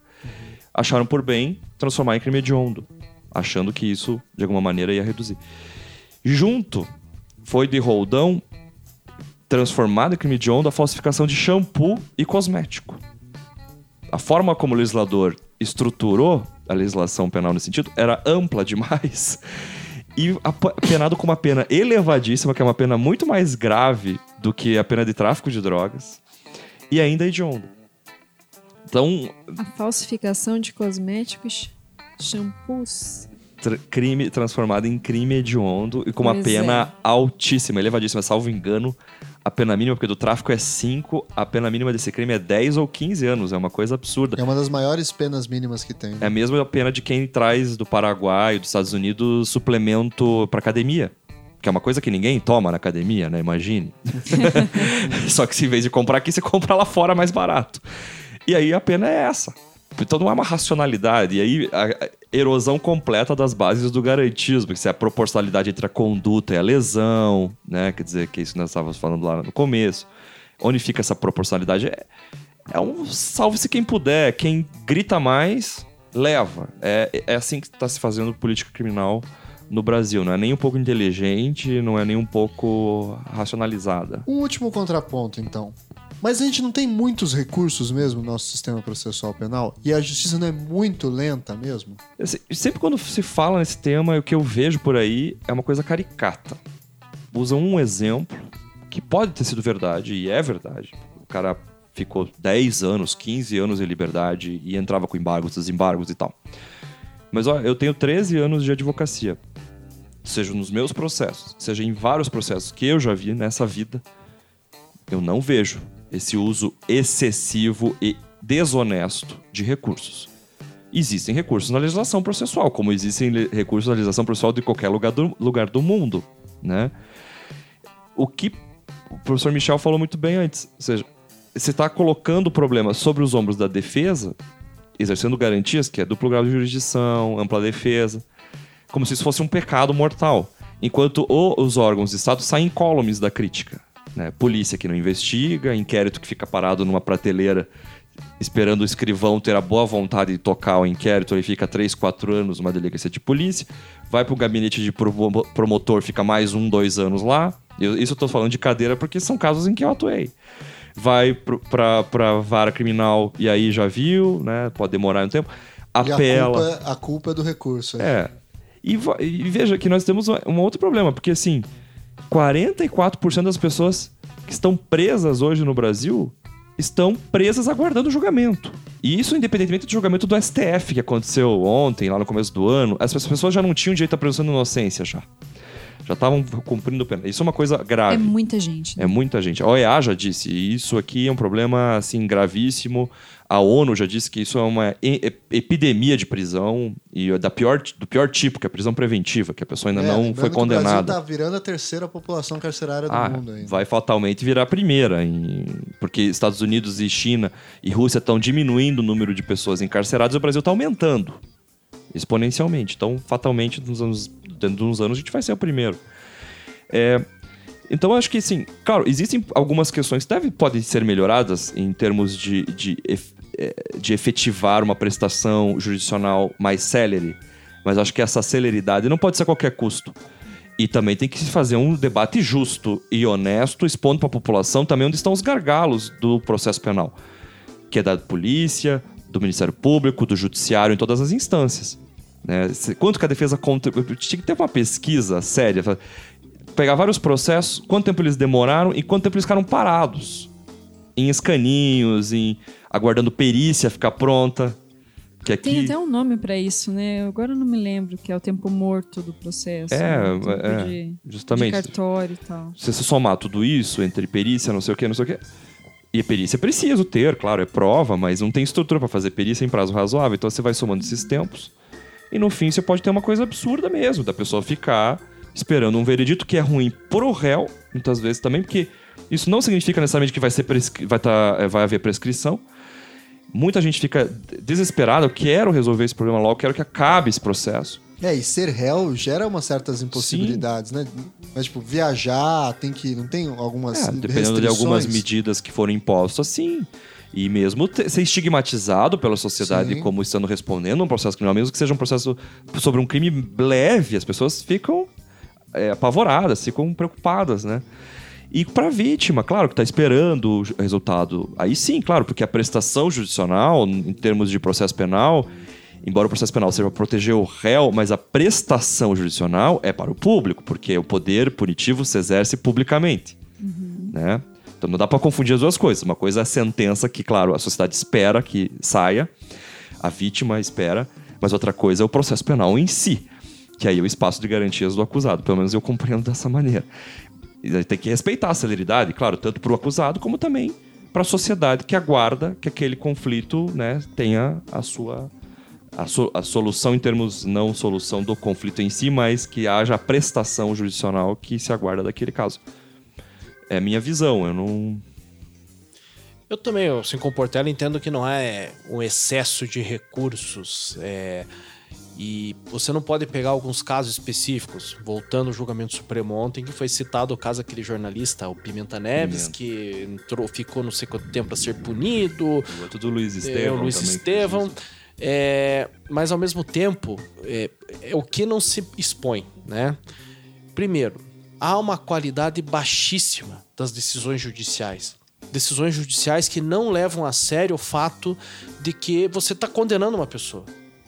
Então, uma defesa se insurgir às vezes parece um sacrilégio, parece um pecado mortal você não está satisfeito com uma sentença ruim. É, segundo, eles falam dessa questão dos recursos para os tribunais superiores, mas pro leigo o que não fica claro é que para você conseguir fazer com que o teu recurso para o tribunal superior suba é uma coisa quase impossível. Eles colocam tanto entrave, tanto entrave para conseguir fazer com que o teu recurso seja admitido, ou seja, para o teu recurso ser analisado por um tribunal superior, tem muita barreira. Então, se você for pegar exatamente o, o, o grau, de, o número de recursos que são interpostos, o número de recursos que são é, concedidos, que concedido para subir, não estou nem dizendo para é, vai ser concedido a favor do réu, né? E aí tem outra questão do Estado, né? É como se toda a morosidade do judiciário fosse culpa da defesa nos processos criminais. Só que o Estado em questões cíveis, ou seja, questões que envolvem indenizações, o Estado recorre de tudo. E o Estado recorre de tudo, e olha que o Estado ainda. O, o judiciário protege o Estado. Uhum. Então, se você pede um remédio, aqui eu vou trazer um caso claro. Tinha uma menina aqui em Curitiba que ela tinha uma, uma, uma, uma, uma síndrome que ela não, não absorvia alimentos. O intestino dela não absorvia alimentação. Então ela não, ela não adiantava comer nada. Então é. Aí o médico do, do hospital aqui procurou os órgãos, não vou falar quais aqui, e os caras simplesmente não ligaram. E aí ela procurou a OAB, a OAB entrou com uma ação na Justiça Federal, a juíza da. da ela precisava, só para entender, é, é, essa síndrome desse intestino, ela é feita. Tem um, um local que faz a cirurgia com sucesso. É preciso fazer um transplante de intestino. Essa cirurgia ela é feita com sucesso em Miami por um médico curitibano. E, e aí eles entraram na justiça com a ação, pedindo que a União bancasse a ida dela para os Estados Unidos. A juíza viu que realmente para ela ser mantida viva só tinha aquela alternativa, concedeu a liminar.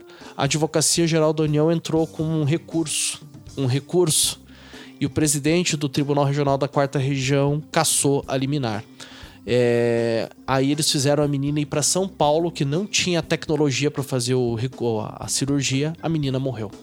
Então, esse é um exemplo de como o Estado age quando ele precisa cumprir com o seu papel. E o Estado, quando precisa cumprir com o seu papel e ele tem decisões negativas, pode ter certeza, ele vai, Vai abarrotar, recorrer. ele vai abarrotar o judiciário, tanto que no STJ, que tanto foi falado ontem, o maior litigante no Superior Tribunal de Justiça é o Estado, são estados da federação, é a União Federal. Então, aí, ah não, mas eles estão abarrotados. Mas a, a imensa maioria são recursos do próprio Estado.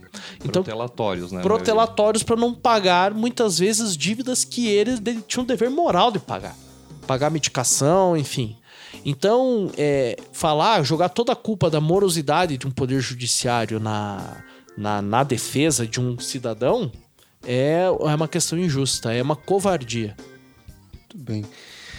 Bom, e para piorar um pouco essa situação, é, a crise do garantismo penal não está atingindo só os advogados que trabalham nessa área. Mais recentemente, a gente está vendo casos no Brasil de perseguições a juízes e desembargadores que têm uma perspectiva garantista e afirmam a, a defesa do cidadão, né?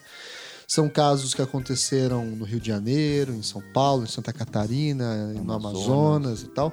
Queria que vocês comentassem um pouco o que, que é isso, o que está acontecendo, qual, qual, qual é a motivação e como que está se dando esse tipo de, de perseguição. Olha, é até um pleonasmo você falar em juiz garantista, né? Porque juiz é aquele que deveria garantir os direitos fundamentais do cidadão, seja em qualquer processo, né? Não é uma Penal, questão de opinião trabalhista. ideológica, né? É, Isso decorre da Constituição, é uma- um dever jurídico dos juízes, né? Quer dizer, o juiz, por- pela sua própria, pela, pró- pela própria, própria forma como foi é, idealizado pela Constituição, o judiciário seria aquele espaço contra-majoritário, sobretudo na esfera penal.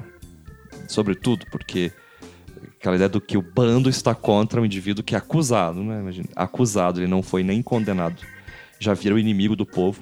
Pelo menos então ele tem aquele espaço ali no judiciário para fazer preservar as suas garantias. E juízes, então, estão sendo perseguidos hoje, acho que talvez muitos também por esse ambiente político que nós estamos vivendo hoje muito contaminado, né? muito Hostil. Polarizado. polarizado, hostil. Não que isso não não ocorresse antes, mas ocorria de uma maneira muito mais sutil. Não era tão escancarado, com perseguições mesmo eh, processuais e até devassas, assim, públicas na vida dos juízes chamados garantistas, né? Então, a- existe uma associação dos juízes, que é a Associação dos Juízes para a Democracia, né?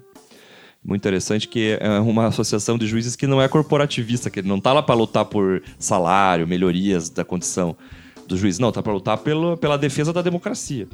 Eles lutam pela democracia. E aí esse- esses juízes fazem parte de- dessa associação, vários estão sendo perseguidos, em São Paulo e tal. Casos emblemáticos, por exemplo, de juiz, de uma juíza do Rio, em que ela passou a fazer um, um rito mais expedito no que toca a análise da possibilidade de soltura de adolescentes que estavam presos e que ficavam presos por mais tempo do que deveriam. Então ela passou a fazer audiências mais condensadas, ela passou a fazer as audiências dentro dos estabelecimentos onde os adolescentes estavam. E nisso ela conseguiu tirar interna- da internação muitos adolescentes que já deveriam estar na rua faz tempo. Na verdade, o que ela fez foi restituir a liberdade a quem já tinha direito a ter a liberdade. Foi acusada de um monte de coisa, o Ministério Público entrou com ação, ação tanto no CNJ, Corregedoria e alguns juízes, no caso, um juiz do Amazonas está sendo investigado criminalmente por supostamente vender sentenças e fazer parte do narcotráfico, porque ele libertou, liberou, decretou a soltura de vários acusados de tráfico de drogas. Então, a gente vê essa perseguição que é bastante triste, porque é, se isso é feito de uma maneira constrangeira, os juízes que estão ali para realizar o seu mistério de fazer preservação das garantias, o que, que resta para os, cidadãos? Vocês estão pegando juízes e desembargadores também aqui na Arique Bujiquian, né? Sim, do Importante- TJ São Paulo. Importante desembargador. O Ciro Darlan, no Rio Do de Janeiro Rio. também. São desembargadores, gente. Pessoa de segunda instância. O cara tem 30 anos de magistratura, né? É alguém da elite, da elite, da elite de um poder judiciário. E é alguém que tá sofrendo. Claro, não é o jeito de perseguição que se acontece com o cidadão que mora na favela, né? Ainda. É, mas é, é processo disciplinar, é suspensão, não deixa o cara trabalhar, é, e pode, inclusive, chegar na, na exoneração do cargo, e, e, inclusive, possivelmente, abertura de processo criminal.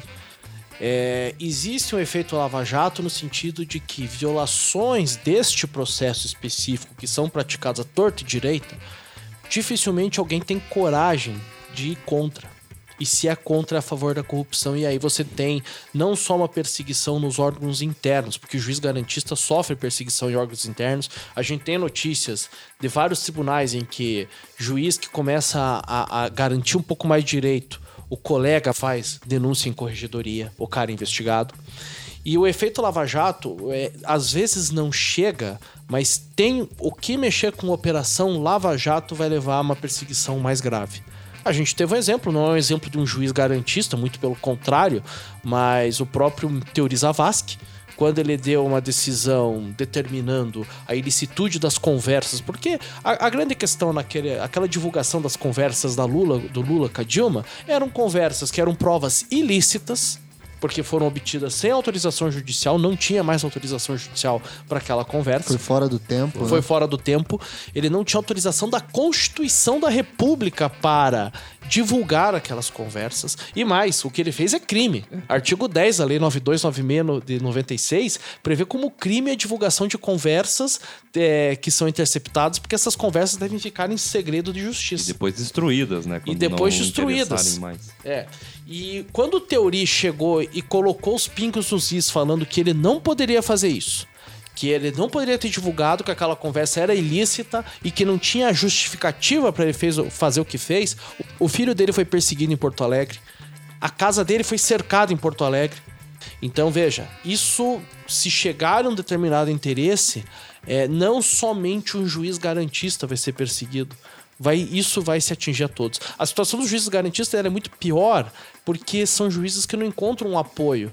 Ou seja, onde que está o perigo? O garantista perseguido e a gente começando a dar força para os juízes que, na verdade, estão perdendo qualquer escrúpulo de serem parciais. É só você pensar na época quando foi divulgada a, a, a conversa telefônica, nós tivemos umas três, quatro decisões anulando a, a nomeação do Lula, da, da Dilma do Lula. Ok, você pode questionar as finalidades dessa nomeação, aí é direito de todos. O problema é que era um juiz de primeira instância dizendo que tem uma decisão do Rio de Janeiro, que a juíza de primeira instância fala que o Supremo Tribunal Federal não tem autonomia moral para determinar qualquer coisa porque os ministros foram julgados, eh, foram indicados a sua maioria pelo PT. Então você percebe que o sistema jurídico que traziam garantias para nós, que fala que existe uma Suprema Corte, que existe uma hierarquia entre os juízes, tudo isso dentro desse ambiente de perseguição, porque se você é garantista, você está a favor da corrupção. É nós contra eles. A coisa tá tão, ela tá tão polarizada que é absurdo você imaginar um juiz sendo perseguido porque ele se posiciona politicamente a favor de políticas públicas, é por um Estado mais justo, por garantias constitucionais. E a gente tá caminhando a passos largos para que essa, essa perseguição, infelizmente, não fique só em relação a esses juízes, que na verdade fazem o que tem que ser feito. Vai ser uma coisa muito mais ampla em que interesses da, da bestialidade coletiva vão prevalecer sobre qualquer forma de direito. Agora, uma pergunta é, a respeito do exercício de futurologia mesmo. Vocês acham que essas 10 medidas passam? Qual que é a, a impressão? Tem alguma luz no fim do túnel para essas questões do Eu acho que passam. Acho que passam. Até a estratégia que foi usada foi uma estratégia realmente é, Inteligente? inteligente. Que é da, Claro, primeiro você das ama- assinaturas. É, você tal. amarrar com o apelo popular, a mídia, pessoas que têm uma repercussão social muito grande, de fazer essa identificação que Tipo o professor- Suzana Vieira, José Maier. a identificação que o Michel fez é, desse inimigo que nós criamos e em, em prol de acabar com esse inimigo tudo vale, que é o corrupto, né, que nos apavora e que vai destruir a sociedade brasileira. E, e, uma, e uma tática que eles usaram legislativa. Eles dividiram em vários projetos de lei. Porque a ideia principal, inicial é fazer um pacotaço. Só que eles sabiam que o pacotaço poderia não passar, daí não passaria tudo. Então eles separaram em vários projetos de lei. Então pode ser que um não passe, uma das medidas não passe, mas uma outra vai passar. E eu acho que. E aliás, inclusive, algumas dessas medidas aí, se não passarem pelo legislativo, já se transformam ou vão se transformar em jurisprudência. Em prática. Em prática costumeira. cotidiana mesmo, a gente já vê na Lava Jato, ali uma das medidas é, é ampliar as hipóteses de preventiva, incluindo a possibilidade de prisão preventiva para é, ir atrás do produto do crime. Eles já fazem isso na Lava Jato, sem ter essa previsão no Código de Processo Penal.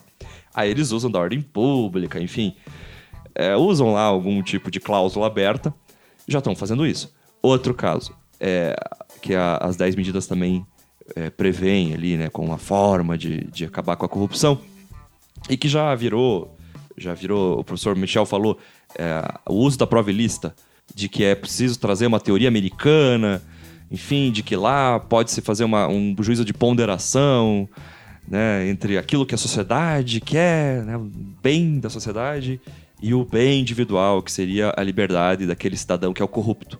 E claro que prevaleceria sempre nessa lógica a vontade coletiva, que é usar a prova ilícita. E isso pode se transformar em jurisprudência. Por que não? Nós já temos casos em que o STJ admite prova coletada no interior de residência sem mandado judicial, porque o inimigo era o traficante. Isso pode ser estendido para outras provas ilícitas quando o inimigo for o corrupto. Então, eu acho que há grande chance de passar, e se já não está acontecendo, assim, sob uma outra perspectiva judicial e legislativa, eu acho que é muito difícil você evitar que, que elas passem. Eu estou bem pessimista em relação ao nosso futuro. Que Coitado merda, do nosso ouvinte, É. esse programa. Não chore, moço.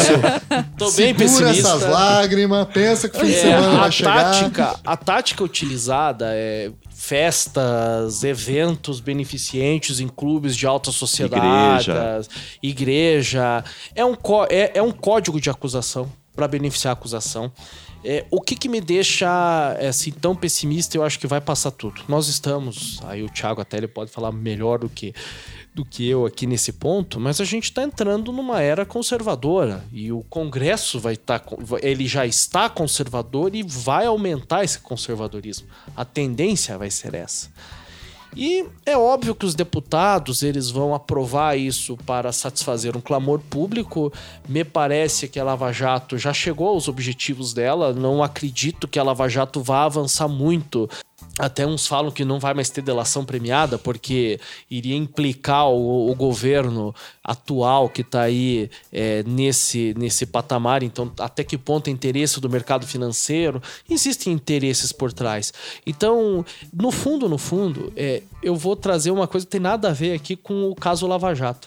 Mas eu lembro quando caiu aquele senador Demóstenes Torres, ele estava discutindo Paladino com, da paladino da, moralidade. da moralidade. De acordo com a revista É, Veja, ele teve, ele tava discutindo com o Carlinhos Cachoeira, que o Carlinhos Cachoeira ligou pra ele e falou: Ó, os caras estão querendo criminalizar o jogo do bicho.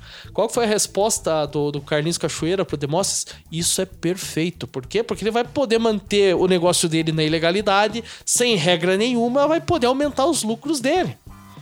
Então, a questão dos deputados me parece muito claro. Vamos aprovar isso. Mas o deputado sabe que dificilmente ele vai ser atingido por isso. Eu não acredito que a Lava Jato vá moralizar, vá tornar o direito penal é, igual, porque eu não acredito num direito penal igualitário. Então, é, e alguma das medidas, só para se ter, para a gente encerrar aqui a minha fala, eu tô bem com o capítulo da, da ordem de habeas corpus aqui, né? E quando um dia eu escutei a Voz do Brasil por, por acaso e eles estavam falando da- dos debates que eles estavam debatendo a questão do habeas corpus. E aí um deputado federal chamado Onyx Lorenzoni começou a criticar a existência de habeas corpus, um deputado que deve se submeter a uma constituição que ele desconhece, criticou o Supremo e a concessão de habeas corpus porque na visão dele o cara tinha que ir lá e tinha que prestar depoimento e não tinha que ter direito ao silêncio. Então aí arranca na porrada. a- Arranca na porrada. Inquisição É. mesmo. E aí, quando falaram, olha, mas sabe quando foi a última vez que teve limitação de habeas corpus? Na ditadura militar. E aqui nessa parte, da, da- o que me chama atenção, o que me chama atenção aqui é que, pelo projeto, é, não vai ser concedido nenhum habeas corpus se você não falar com o promotor antes. E o judiciário, que me parece mais curioso. Quando a gente viu a palestra aqui, quem, não, quem é de fora, não, não, foi na terça-feira, dia 4 ou 5, 4, nós tivemos em Curitiba uma palestra dos juízes garantistas perseguidos. E um determinado juiz, ele falou, olha, quando, quando vieram cumprir uma ordem de busca e apreensão na minha casa, eu pedi se eu podia utilizar o telefone. E o juiz, correde... o juiz do STJ, que estava auxiliando o ministro do STJ no cumprimento da ordem, perguntou pro delegado se eu podia usar um telefone. Daí ele falou: você vê o que é a submissão do judiciário à polícia. E aonde que está a gravidade aqui? Um projeto de lei em que, notoriamente, o judiciário está se curvando ao Ministério Público. E o judiciário aprova. E o judiciário apoia. E o judiciário quer. E é esse então o horizonte que se trata em que se traça em relação a essa situação toda aí que a gente está vendo dessas 10 medidas.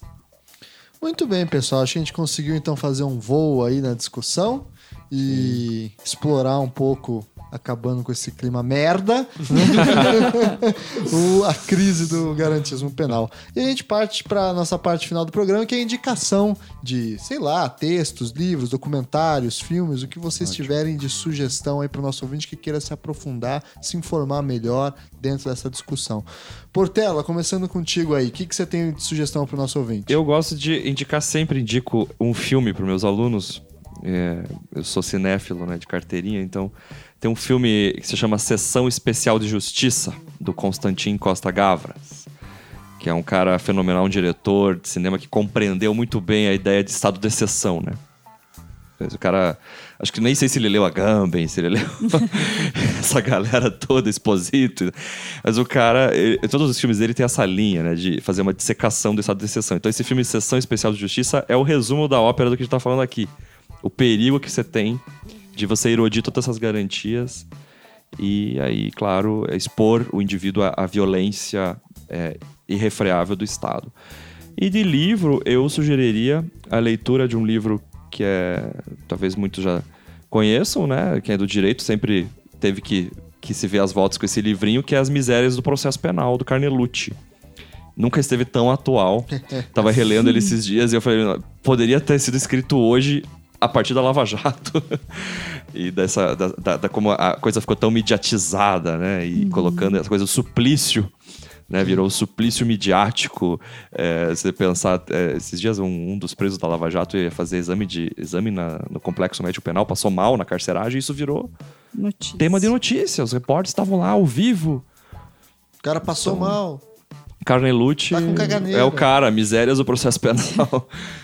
Muito bem. Obrigado. E você aí, Michel, o que, que tem de sugestão para Bem, eu já falei do filme A Vida dos Outros. É um filme que quem não viu, acho que tem que assistir, porque mostra justamente essa questão do inimigo, a questão do Estado devassando a vida das pessoas simplesmente porque não concorda com a postura, porque tem algum interesse por trás.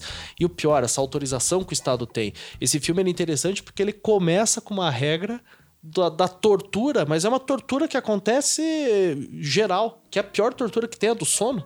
Ele começa ensinando deixar a pessoa acordada, é, ficar repetindo versões, ou seja, você não deixa mais marcas no corpo. A pior tortura que tem é psicológica, e é o que o Estado se vale hoje, e se vale por meios legais para chegar aos objetivos que são os objetivos contra os inimigos. Então, a vida dos outros.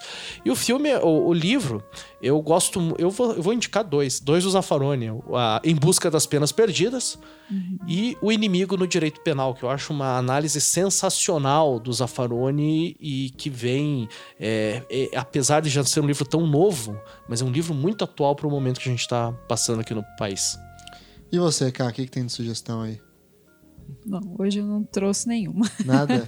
eu tenho só uma sugestão que é ouvintes, escutem novamente lá o Salve Melhor Juiz número ah, 3, é. né? Sobre presunção de inocência que a gente falou quando saiu o primeiro é, decisão do Supremo lá em fevereiro ainda sobre essa questão para então se informar também sobre outras perspectivas aí do direito constitucional também, tá certo?